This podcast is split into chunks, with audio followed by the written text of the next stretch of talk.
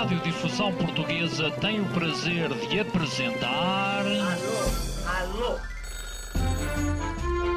Prova Oral. Uma rubrica de Fernando Alvim. Alô, alô. Todas as tardes aqui na sua Antena 3. Um programa bem divertido para toda a família.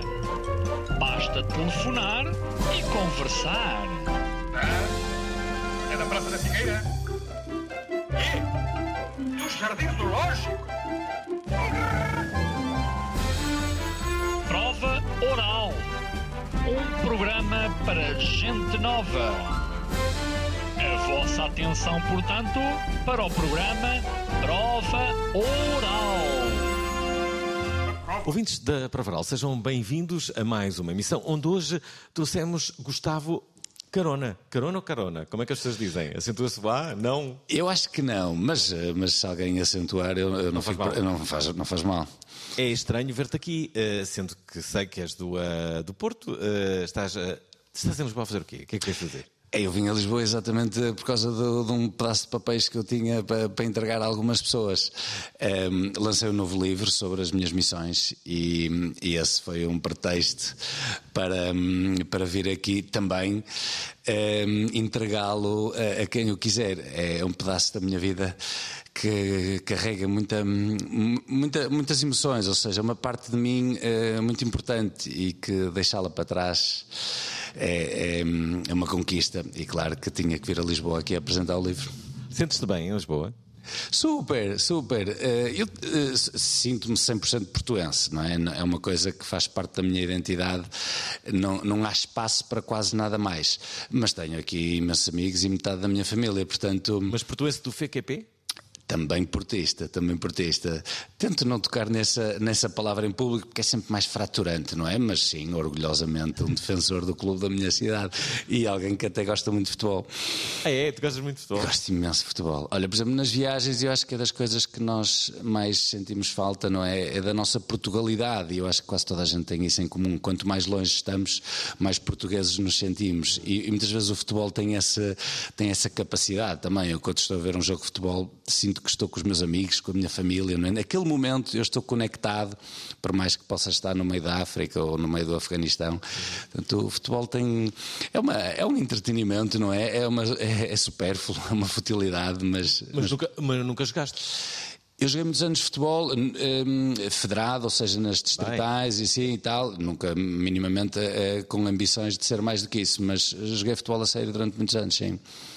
Ai, não sabia disso. Olha, desconhecia em absoluto. Portanto, tu tens aqui um ex-atleta à minha frente. Eh, De alguma forma, a palavra ex é que é mais difícil de gerir, não é? Mas, mas sim, sempre, sempre fiz bastante desporto e, e foi até uma, uma tristeza no desporto que me levou a querer ser médico. Eu, eu, eu quando era miúdo, quando era um jovem adolescente apaixonado, hum, era muito bom no bodyboard e tive um problema nas costas que se calhar ainda me, ainda me assombra até hoje e que me obrigou a, a deixar de seguir os meus sonhos. Eu era campeão nacional na altura, tinha 15 anos. Campeão nacional de bodyboard. Sim, da, da Não, minha, só- só da minha categoria.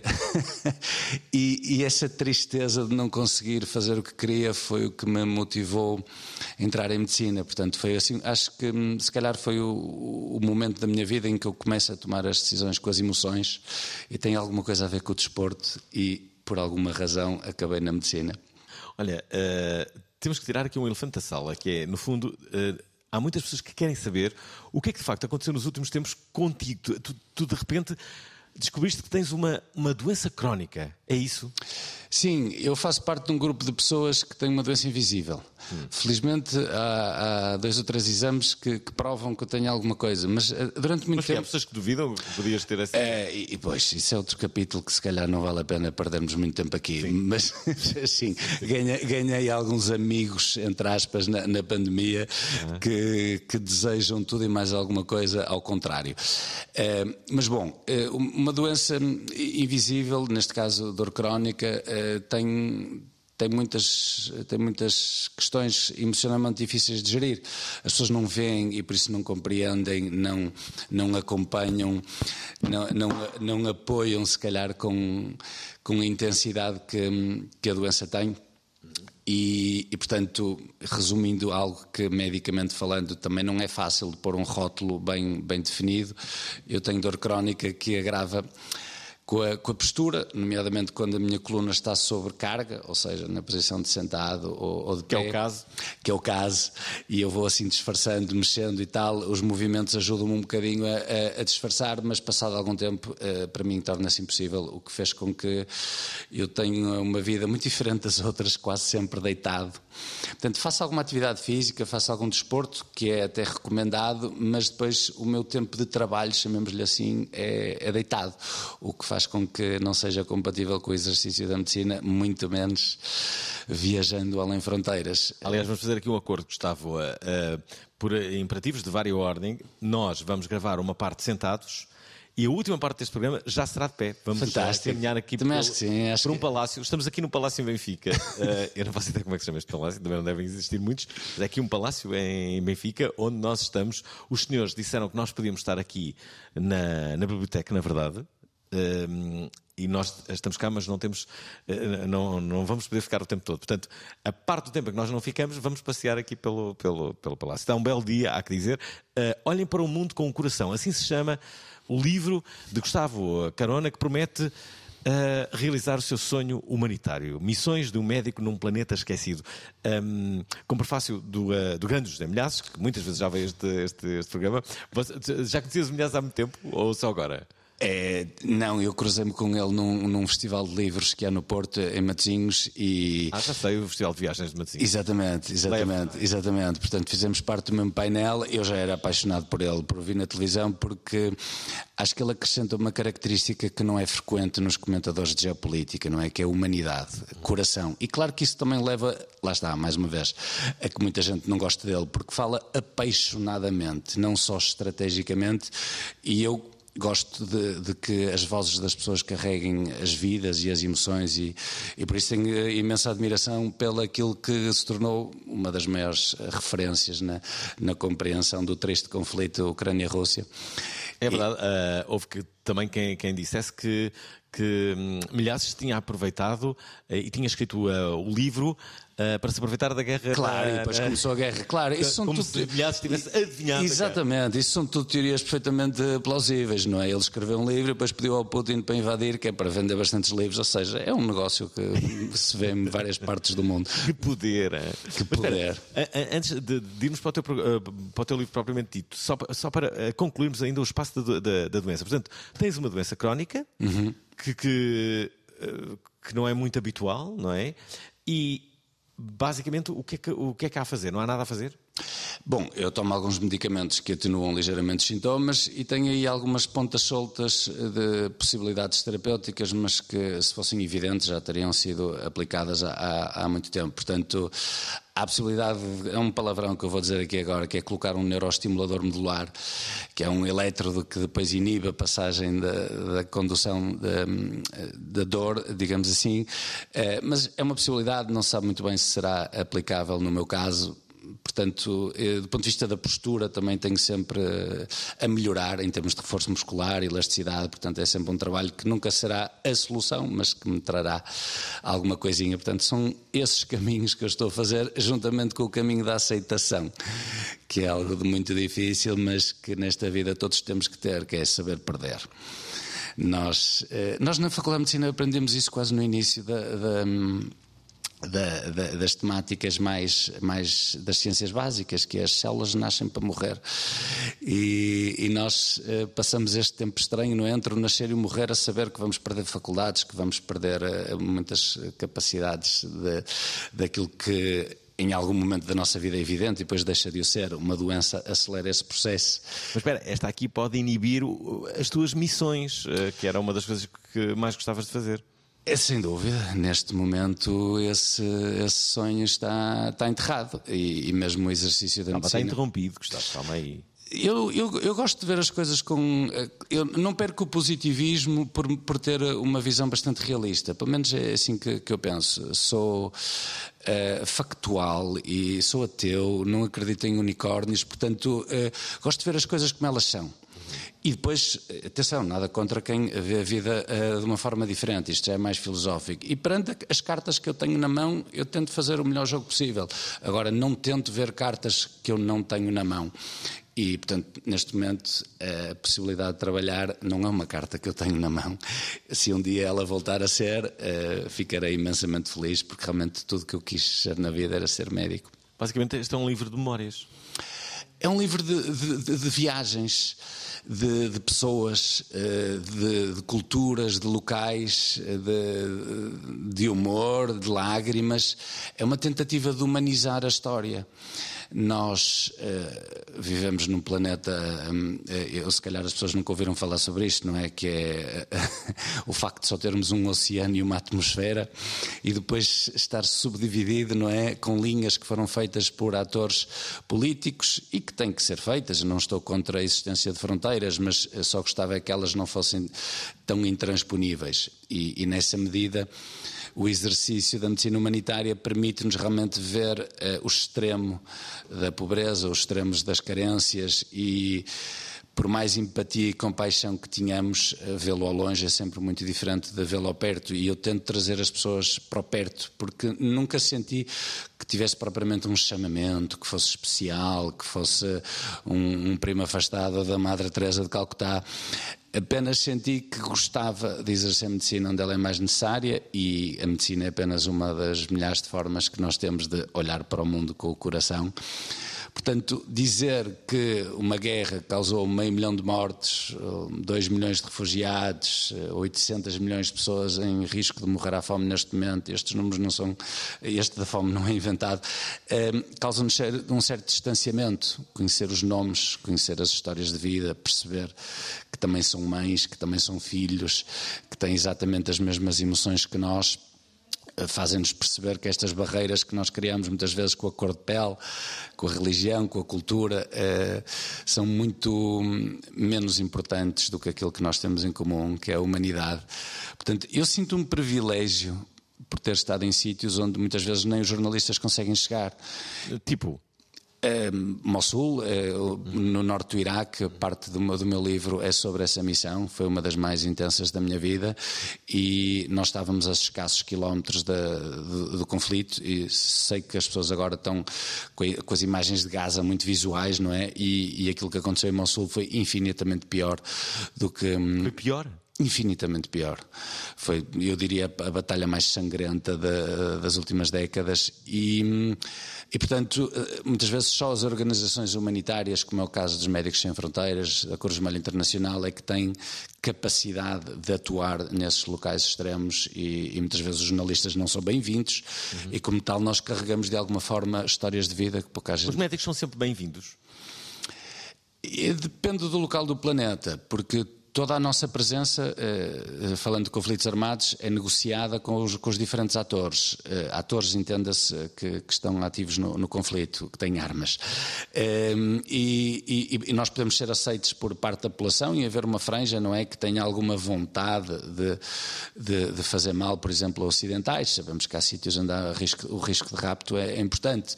Se formos mais para as profundidades de alguns conflitos africanos, como tem aqui no meu livro, Burundi, Burundi, a República Centro-Africana, também já estive no Sudão do Sul, no Congo. Se calhar o risco é mais o aleatório, é apanhar um militar bêbado que começa a disparar uma Kalashnikov e nós, por azar, estamos naquele local.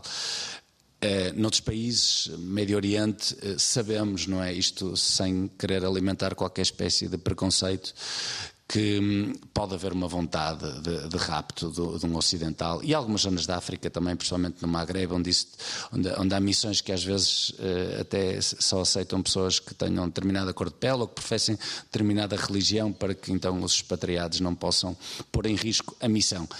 Portanto, nunca há uma resposta singular para, para tantos países.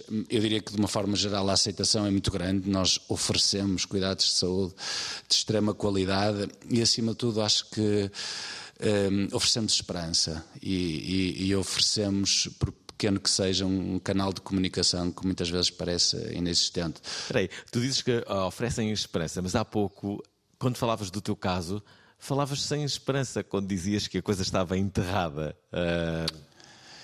Bom, é assim, as doenças são o que são, o nosso corpo tem falhas, algumas são, são passíveis de, de ser contornáveis, outras que não, outras que nos levam até. Não é uma questão de, de, ter esperança ou não, é algo factual com o qual já. Na minha, na minha visão de vida, sim. Claro que luto sempre para tentar estar melhor. E emocionalmente é muito difícil fazer estas duas coisas, aceitar e lutar.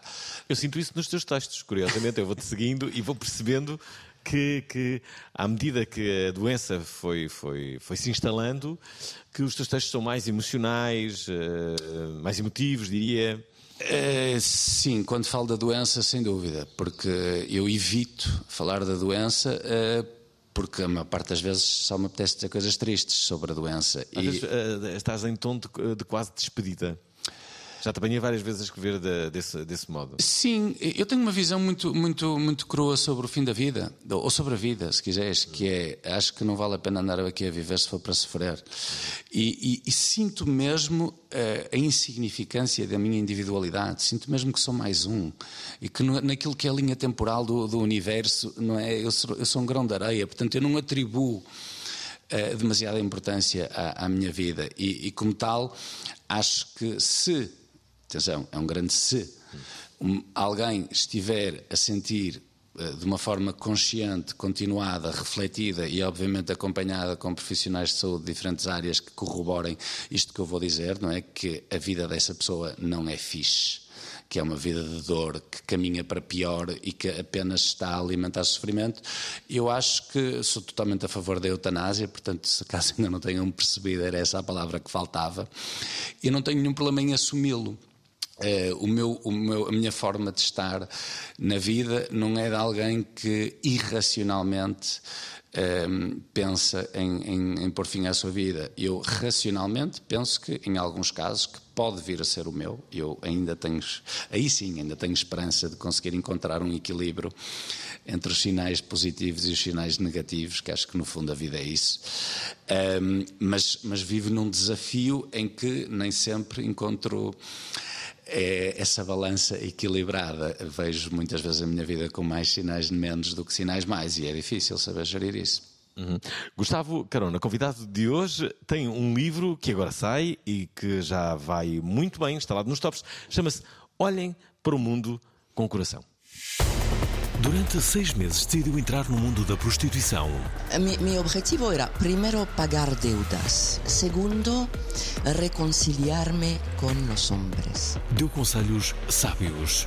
A melhor maneira de aprender um idioma é meterte na cama com uma pessoa de outra nacionalidade. Fez declarações corajosas. Em França, o café é água. En España puedes beber un buen café, un mal café, depende. Pero si tú vas a París y pides un café, el café es terrible. Uma entrevista bombástica. Valerie, se oían las bombas y follábamos. Porque pensábamos, vamos a morir. Esta sexta-feira, Valerie Tassou. Pero lo que no entienden las parejas es que no existe nunca sincronização del deseo. Às 19 horas, na Provaral. Estamos de volta com o Gustavo Carona, o nosso convidado de hoje da Provaral. Veio aqui falar sobre o seu livro. Há pouco estávamos a contar as histórias de Cabul. Uh... Nunca tiveste medo, nunca tiveste perto de ser raptado ou uh, perto de, olha, de te matarem? É, bom, se calhar há coisas que eu não sei. Eu tive umas. Aliás, o meu livro começa com, com o fim da, da minha missão na, na, Síria, onde cinco dos meus companheiros foram raptados uh, depois, dois dias depois de eu ter saído, uh, raptados pelo Estado Islâmico. Portanto, uh, passou-me ao lado, literalmente. Foi... O que é que lhes aconteceu? Morreram? Não, felizmente foram libertados, mas tiveram três meses as, as mulheres, eram três mulheres, e cinco meses os homens raptados até se, se conseguirem. Um, Falaste com eles depois? Falei, falei com dois deles que eram mais amigos e Como é, como é que é? Bom, também não entrei muito em detalhe, okay, mas okay. Uh, uh, foi, foi, para mim foi, foi transformador, uhum. porque realmente, por mais que o risco. Podias ter estado ali. Podias ter estado ali, mas, mas houve algo que, que que eu quis que dominasse o meu pensamento, que era a coerência. Eu tenho vontade uh, de ir em missão porque sinto que a minha vida não é mais importante que as pessoas que eu vou lá tentar salvar. E, e nessa medida achei que uh, o medo não poderia superar a minha vontade. Se a minha vida corresponder, nem que seja a uma vida salva, então já valeu a pena. No meio disto tudo, mais difícil, família minha querida mãezinha, não é? Uh, portanto, para mim isto é muito linear, mas não sou uh, egoísta ao ponto de pensar que as minhas ações não têm impactos nos outros. Portanto, gerir isto com a minha família, principalmente com a minha mãe, foi sempre muito difícil e muito honesto. Muito honesto, não. Na primeira missão eu, eu mentia-lhe muito ao telefone. E depois comecei a escrever. E depois, quando comecei a escrever, ela percebeu, não é? Que na primeira missão eu menti bastante ao telefone quando mas... dizia que estava tudo bem. Ah, ok de, de, não a querias preocupar, não é? Exatamente, exatamente. Eu estava no meio do Congo a viver histórias absolutamente dramáticas de guerra, de crianças a, a, a morrer por, por coisas estúpidas, por balas perdidas, mulheres a, a morrer no parto por falta de cuidados médicos e depois ligava à minha mãe mais ou menos uma vez por semana, quase não tinha internet, e ela perguntava: então está tudo bem? E eu, sim, está tudo bem, mãe, gosto imenso da minha equipa. E o que também era verdade. Mas depois, quando desligava o telefone, chorava, baba e ranho, e, e, e, e, às vezes ouvia as Kalashnikovs não muito longe, não é? E este confronto de querer transmitir à minha mãe paz e, e segurança, mas ao mesmo tempo estar-me a sentir num planeta muito diferente. Como é, como é, que tu consegues eh, um equilíbrio mental numa missão uh, dessas? Olha, lembro-me sempre, ehm, há muitos anos uh, eu. Uh, entrevistava justamente aqui na Provaral o então presidente da, da AMI, o, um, ajuda-me, o Fernando, Fernando Nobre. O Fernando Nobre. E um, entre muitas coisas que ele me disse, uh, ele dizia uma, uma, uma, coisa que era: havia, havia um, existiam muitas pessoas que muitas vezes iam para uma missão humanitária porque estavam numa, numa situação, tinham-se acabado de separar, uh, uh, tinham saído de uma coisa qualquer e que, e que, iam para uma missão dessas. E ele dizia que era o pior que podiam fazer. Porque, porque uh, tu tens que ir mentalmente muito, uh, muito forte, muito estável para aquilo que vais lá encontrar. Se já vens desequilibrado, não é? Se vens de, de uma separação, de alguém que morreu e então vai, tu vai, precisas sair do país e vais para uma missão humanitária, ele dizia, lembro-me disso, que era o pior que podiam fazer. Uh, concordas?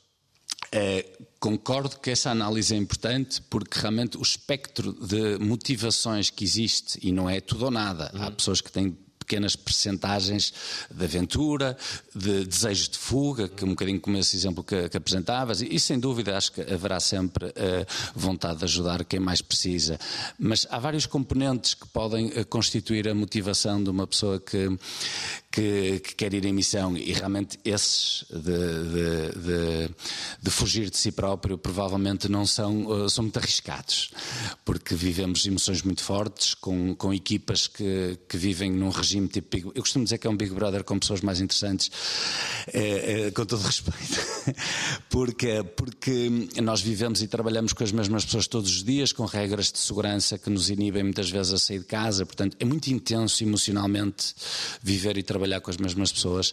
Se não tivermos bem, dificilmente vamos acrescentar à equipa. Oh, Gustavo, e o que vos deve acontecer, uh, que acontece também nos, nos hospitais, é muitas vezes numa guerra atenderem uh, e assistirem pessoas de um lado e do outro, não é?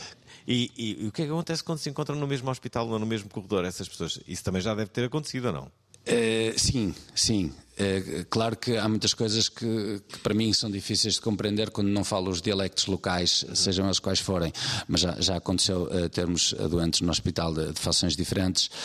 Ehm, agora, eu vejo ali também, uh, ou se quisermos até do inimigo, não é? Grupos tão feios como Al-Qaeda, como Estado Islâmico, eu já me cruzei com eles duas vezes, eh, quer na Síria, quer no Iraque, e mesmo no Afeganistão e no Paquistão, a história do extremismo islâmico também é muito complicada, mas ehm, eu às vezes dou, dou, conto esta história muito resumidamente, que é, eu por acaso nasci por acidente da, da vida dos meus pais, nasci no Canadá E, e vinha saber muito mais tarde que o médico que, que, me, que ajudou a minha mãe a dar-me à luz, não sei se é assim que se conjuga este verbo, Sim. um, era preto. Hum. E desde já também faço de parênteses para dizer que eu, eu, acho que a palavra preto não é propriamente uma daquelas que se deve eliminar do nosso dicionário para a questão. Eh, portanto, acho que quem não é racista não, não deve ter tanto cuidado com, com estas palavras, mas isto já é um parênteses dentro de parênteses. Hum. Então, como poderia eu ser racista se a pessoa que salvou a vida à minha mãe que me ajudou a vir a este mundo tinha a pele preta.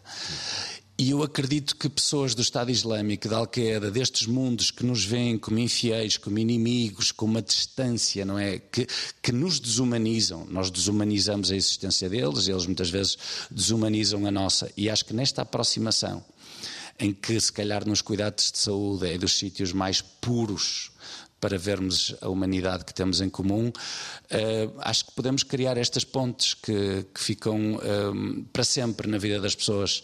Acredito que muitos destes inimigos extremistas, chamemos-lhe assim, de alguns grupos, que foram salvos por, por hospitais uh, internacionais, que carreguem dentro de si, se calhar, alguma vontade de, de não continuar a fazer as mesmas maldades. Espera aí, quando dizes que te cruzaste com elementos, por exemplo, da Al-Qaeda, Assististe-os? Falaste com eles? Eh, Sim, eu já tive vários doentes da Al-Qaeda e do Estado Islâmico nas minhas diferentes missões.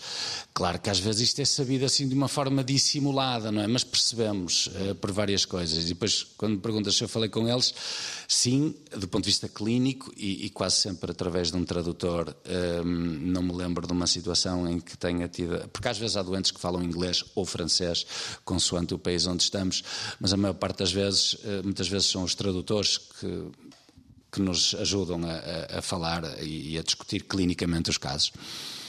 Quantas línguas é que sabes falar? Inglês? Uh, eu, 17, não, é mentira.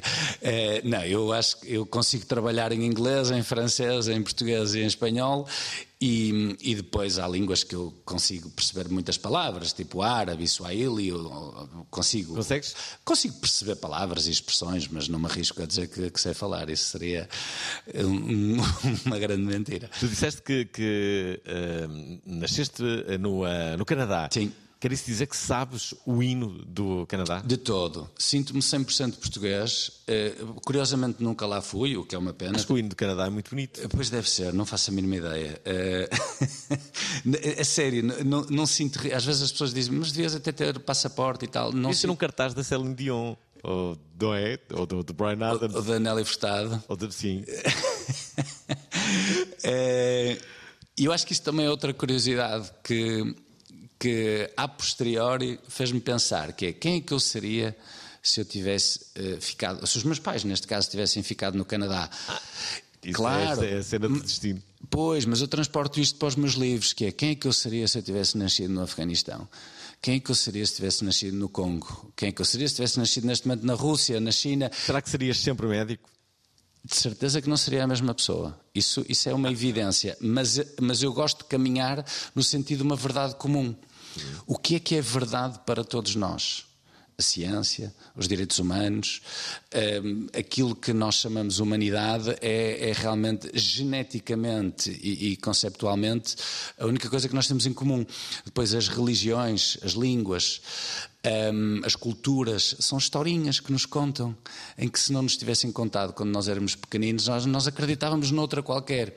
E é nessa medida que eu acho que, consciente ou inconscientemente, o facto de não ter nascido em Portugal e sentir-me 100% português faz-me sempre pensar, não é, que tem que haver uma verdade comum para estas 8 mil milhões de pessoas que vivem no mesmo planeta e, e, acredito também que se não batalharmos nesse sentido, teremos sérias dificuldades nos, nos desafios que temos em comum.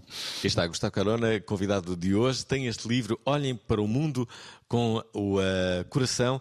Uh, Gustavo, uh, estava a olhar para ti, para a quantidade de missões que, que, já fizeste, para aquilo que está a acontecer na tua vida, não é? Não, pode, não podes dizer que a tua vida não, não, não está repleta de coisas, mas mas a verdade é que uh, tu começas uh, a ganhar notoriedade mediática através das redes sociais e através desse acontecimento que mudou as nossas vidas. Uh, as nossas aqui em Portugal, mas todas as outras no mundo, que foi a pandemia. E, e, os teus diretos começaram a, tornar-se muito conhecidos. Eu vi os teus diretos, tu transformaste numa, em alguém para, quem, para quem está do lado da ciência, uh, se, se, tornou numa voz de, de, de enorme respeitabilidade. Uh, mas eu sei que a tua vida não foi, não foi totalmente, uh, não foi um passeio no parque, não é? Porque também não. ganhaste muitos inimigos. É, outro dia ouvi alguém dizer na brincadeira que há um AP e um DP, não é? Um antes da pandemia e um depois da pandemia. Isto marcou a nossa vida, tal como a vida de Jesus Cristo marcou também a humanidade, e, e só daqui a muito tempo é que conseguiremos ver este, este acontecimento com distanciamento. Bom, é, uma evidência, um facto: comunicação médica essencial é? numa fase em que o desafio médico era, era tão grande e inusitado, eh, a comunicação médica era essencial. A comunicação médica tem que ser feita a vários níveis, e isto foram reflexões que eu fui acumulando e que, se calhar, estou a dizer a maior das asneiras, mas é assim que eu penso. Tem que ser feita ao nível ministerial, ao nível da tutela, da direção dos hospitais, da representação científica de cada uma das áreas de conhecimento. Por exemplo, os cuidados intensivos, que é aquela que eu melhor conheço, as doenças infecciosas, a saúde pública. Portanto, isto intercepta Imenso. Estás a falar do, do, caso em Portugal ou. Estou a falar em todo o mundo, sim, okay, isto, okay. Isto, é, isto, é, igual em todo o mundo. E depois eu acho que a minha voz, eh, como outras, eh, acho que se colocou primeiro, pelo seu independentismo, por não representar ninguém. Eu falava, eu não posso esquecer que muitas vezes até estava dentro do hospital, portanto, não posso dizer que não represente de alguma forma os intensivistas, neste caso o Hospital Matosinhos, onde eu estava a trabalhar na altura, um, mas, mas sempre com uma voz muito independente e que transporta diretamente não só aquilo que são os conhecimentos científicos uh, to cure, mas também as emoções. Porque isto sempre foi um dilema emocional. Aliás, como tudo na nossa vida, não se compreende só nos números. Uh, portanto, dizer que morreram X pessoas ou que foram infectadas mil pessoas é sempre uh, redutor. Portanto, compreender aquilo que os profissionais de saúde uh, passaram em termos de decisões, os, os, próprios doentes, os familiares dos doentes, e eu acho que a minha voz foi ganhando espaço nessa vontade de, de, de tornar as paredes dos hospitais transparentes. Porque eu nunca fui contra as pessoas que abertamente diziam que preferiam tomar decisões que matariam mais pessoas. Ok, eu respeito esse argumento. Eu não aceito é a demagogia de dizer que poderíamos, por exemplo, ter evitado confinamentos e o número de pessoas que morreria seriam as mesmas. Portanto, eh, acho que com a verdade tudo é discutível e acrescentar o que estava a passar nos hospitais. Bem, nós já vamos continuar com esta conversa. Como havíamos prometido logo no início, havia uma parte desta entrevista que faríamos a passear no, no Palácio. É isso que vai acontecer agora. Vamos embora. Durante seis meses quis conhecer o mundo da prostituição. Se eu quero lutar contra os estigmas, tenho que dar la cara. Perdi todos mis amigos, bueno, supuestos amigos, no querían hablar conmigo. Me veían como una apestosa, eh, me veían como uma pervertida. Escreveu um livro que fala sobre a sua experiência. O éxito do livro é porque rompi os estereotipos da mulher prostituta. Foi por isso. Um programa que fala sobre amor ou da falta dele. Quando tienes 20 anos, acabas de encontrar a alguien, quieres pasión todo el día. Hoy, en nuestra sociedad precaria, que busca la productividad a toda costa, que nos hace trabajar como esclavos, es muy difícil con el estrés, la ansiedad, volver a casa e dizer vamos a fazer amor. Esta sexta-feira, uma das entrevistas do ano, Vela Reitaço, às 19 horas na Provaral, na Antena 3. Pronto, já cá estamos outra vez. Agora já uh, de pé. de pé, ó vítimas da guerra. Ora bem, uh, Gustavo Carona é nosso uh, convidado, tem este livro que acaba de sair. Tu, houve uma vez que nós falamos através do Instagram e que tu, tu ias fazer uma cerimónia de prémios Sim. Isso, isso, sempre se chegou a realizar? Está em curso, vamos ver. Uh, portanto, a vontade lá está de materializar a minha experiência com as minhas limitações uhum. e, e, achei que deveríamos premiar as ONGs que fazem coisas bonitas e que olham para o mundo e estamos com algumas ideias, mas isso ainda está assim numa fase embrionária. Ok, a ideia que uh, transparece nos teus textos é que uh, tu sentes uh, uma, uma, uma, imperiosa necessidade de que o mundo uh, seja mais atencioso. Uh, uns para os outros, acho que, acho que se percebe muito nesses. O, o, o, que é que está a acontecer, Gustavo? Ou sempre foi assim? Olha, pois não, eu acho que foi acontecendo. Eh, eu trouxe das minhas experiências esse, esse privilégio, que a partir do momento em que privamos com pessoas uh, culturalmente muito diferentes, mas que nós nos aproximamos, vimos com vontade de dizer algo muito óbvio, que estas pessoas são iguais a nós. E, e eu vim das missões com essa vontade de humanizar as histórias, porque vemos agora no conflito de Gaza, e não queria obviamente entrar em, em statements políticos, mas as pessoas basta vestirem-se de uma forma diferente da nossa, que nós achamos que as vidas eh, que o valor das suas vidas é logo bastante diferente. Portanto, eh, ao aproximarmos, criamos pontes e, e acho que tornamos o mundo melhor. E, e, é essa sempre a minha visão. Portanto, é, é coerência de quem não quer esquecer as vidas que me passaram pelas mãos, independentemente do local do planeta. Um, ehm, lá está, há uma verdade absoluta, é que somos todos iguais e agora não somos. É uma questão de justiça. Eu acho que o humanitarismo é uma questão de proporcionalidade e uma questão de justiça.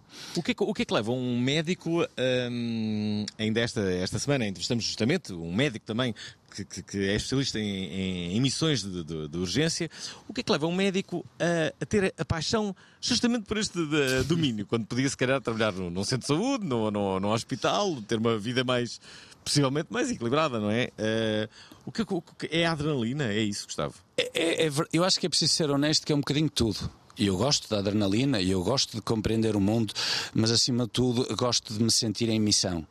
E, e missão, a diferença entre missão e trabalho é, é a paixão que nós sentimos. Uhum. Quando, quando sentimos que estamos em missão, não olhamos para o relógio, não, não, não tentamos perceber se é sábado ou domingo.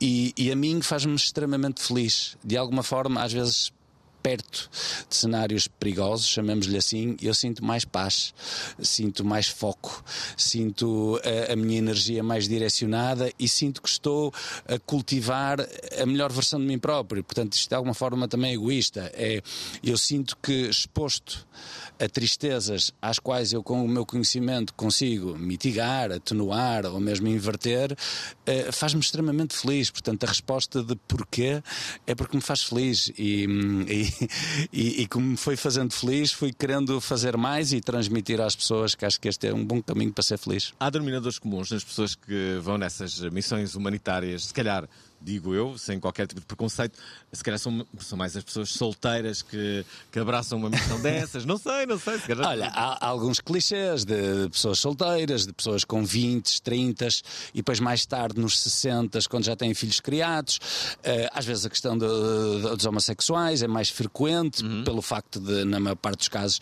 não estarem vinculados a uma família.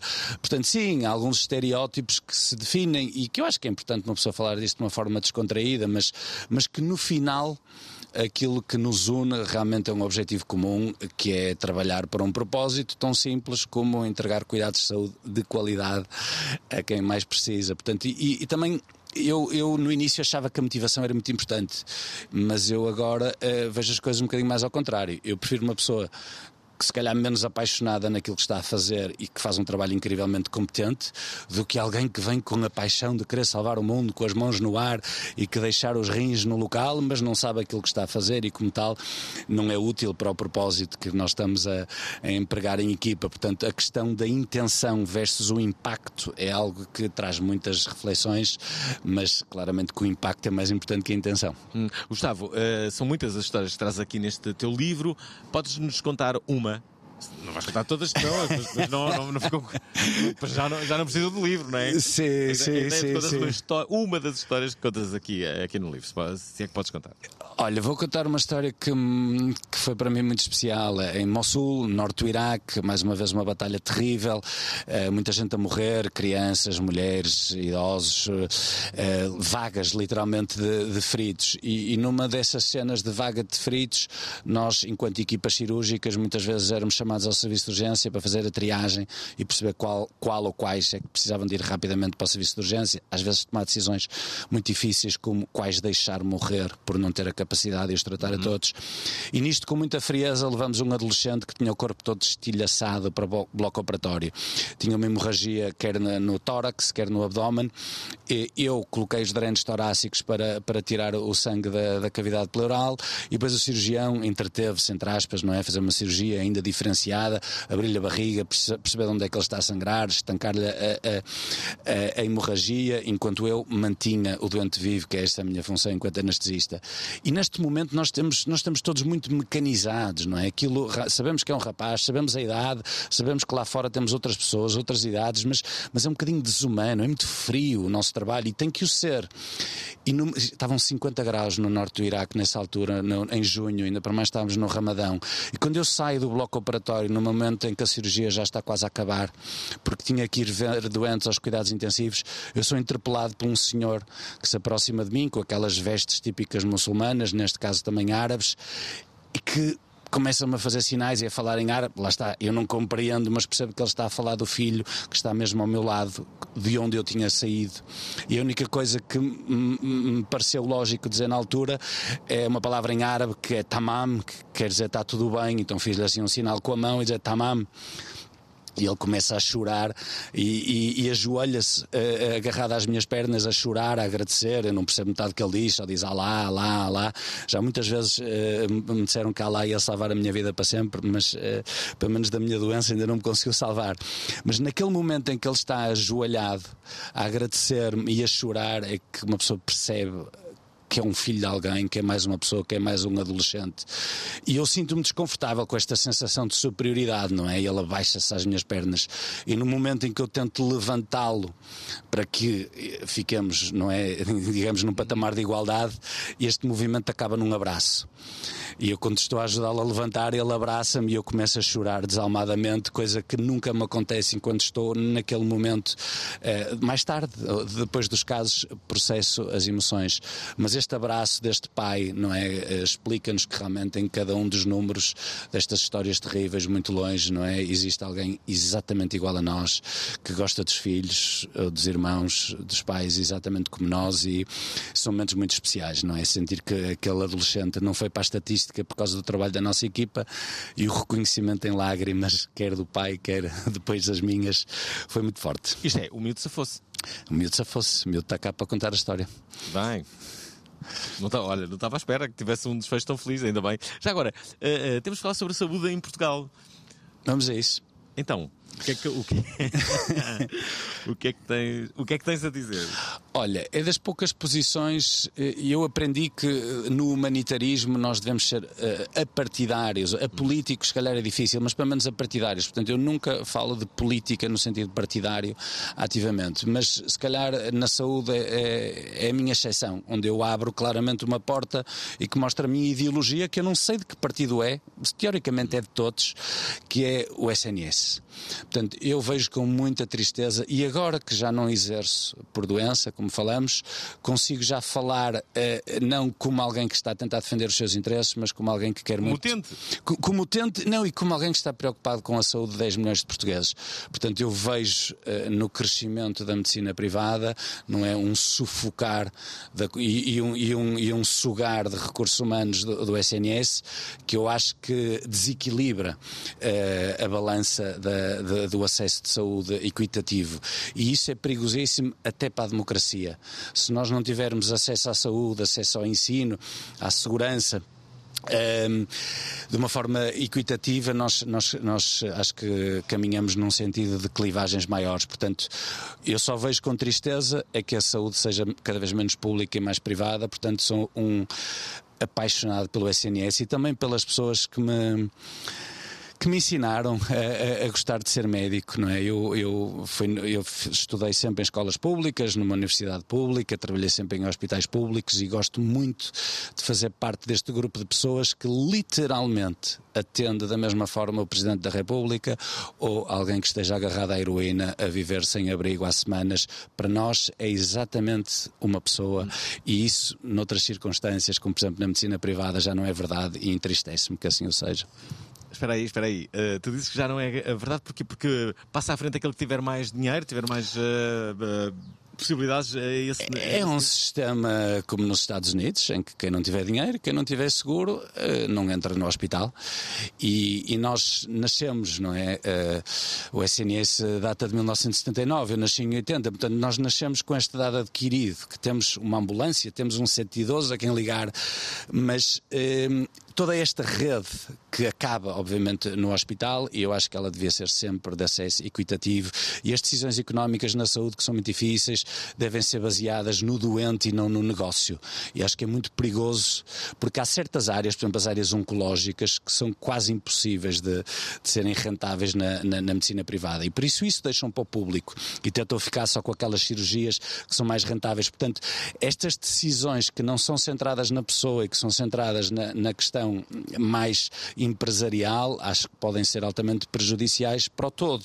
E, e a minha preocupação neste caso, nesta, nesta questão, é a saúde dos portugueses e não tanto a, a classe médica. Mas acho que se não respeitarem as classes profissionais, é normal que elas se sintam desmotivadas, que saiam do público para o privado, que saiam do país, que saiam até de profissão. Hum. Uh, Gustavo, uh, essa é, é, a visão romântica, eu não sou médico, não é? Uh, mas, mas a verdade é que achas que poderá estar a acontecer, sei lá, um.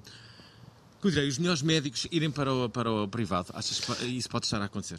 Depende das áreas. E, e, já agora, não é? Que nós queremos andar aqui a brincar em provocações Porto-Lisboa, uhum. também há diferenças, na minha opinião.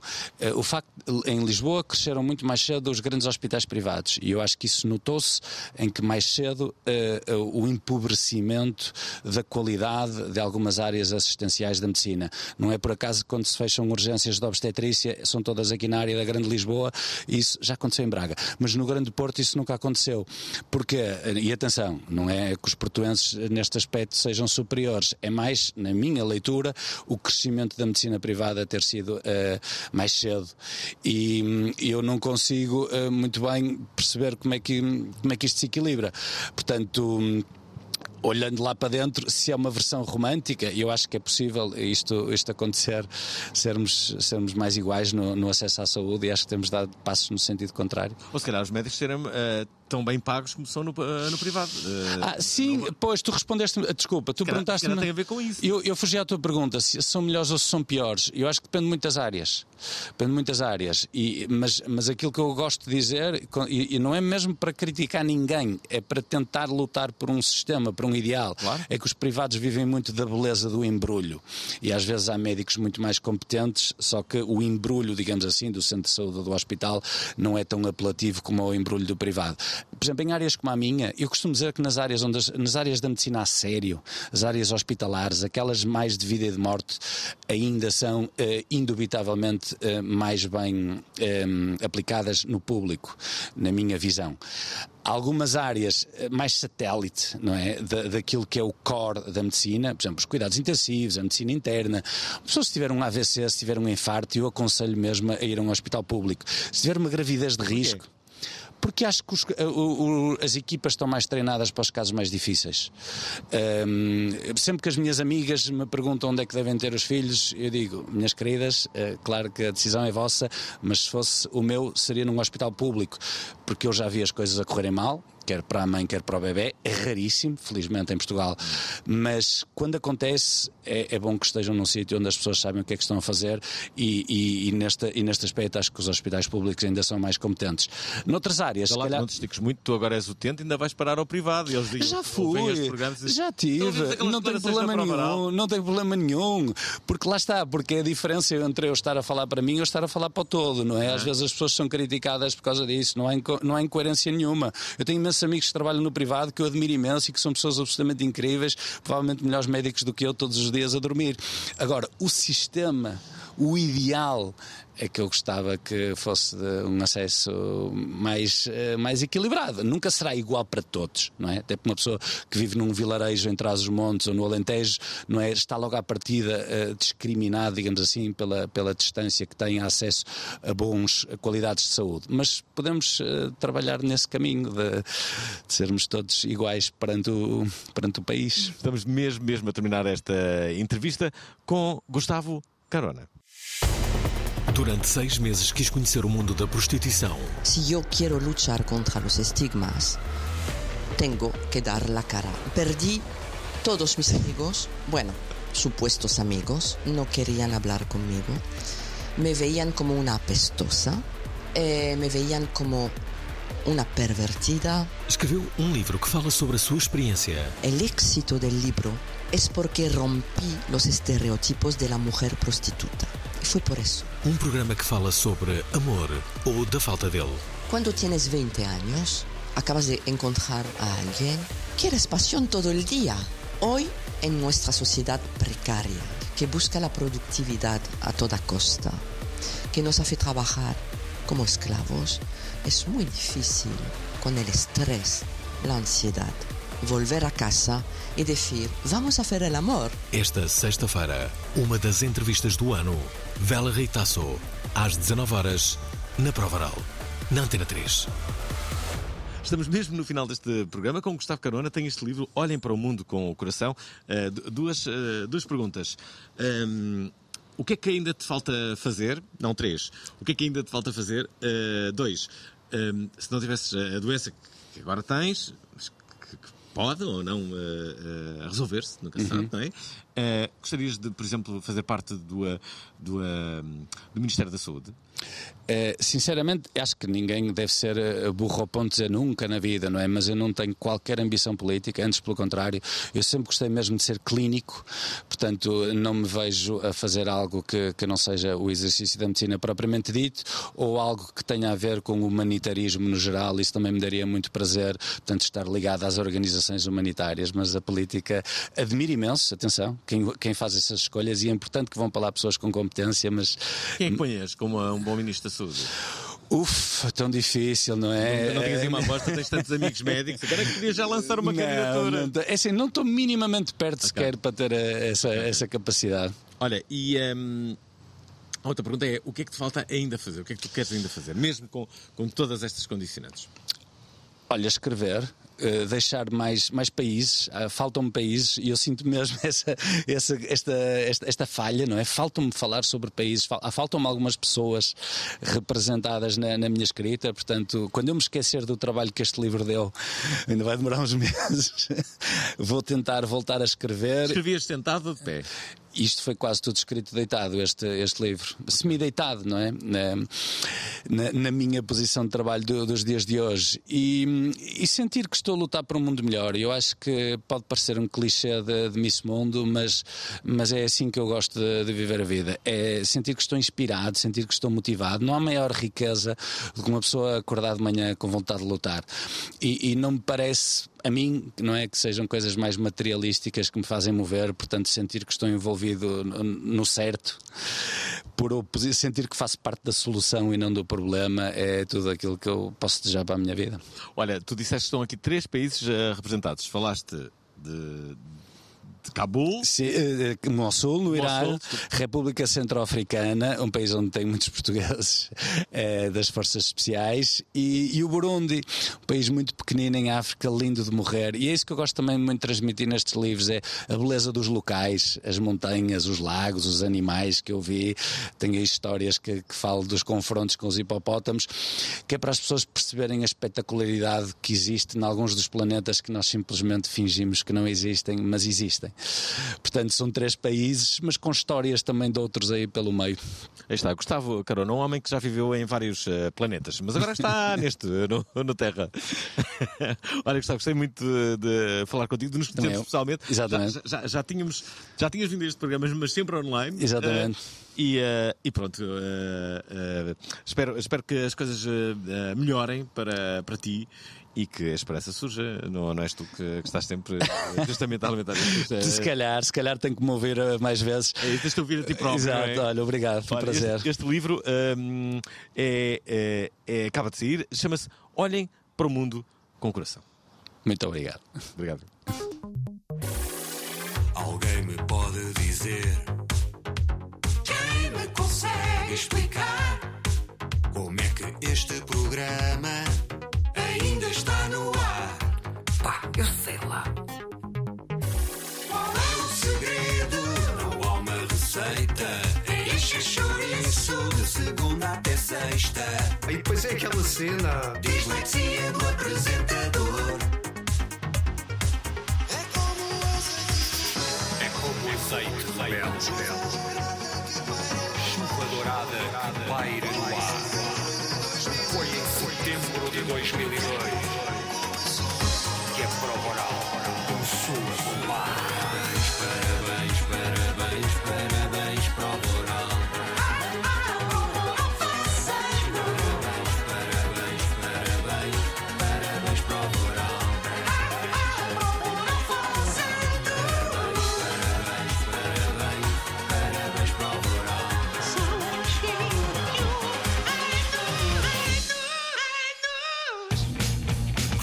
Emissão? Querem ouvir outra vez? Ouçam, partilhem, comentem. rtp.pt/play o podcast da prova oral.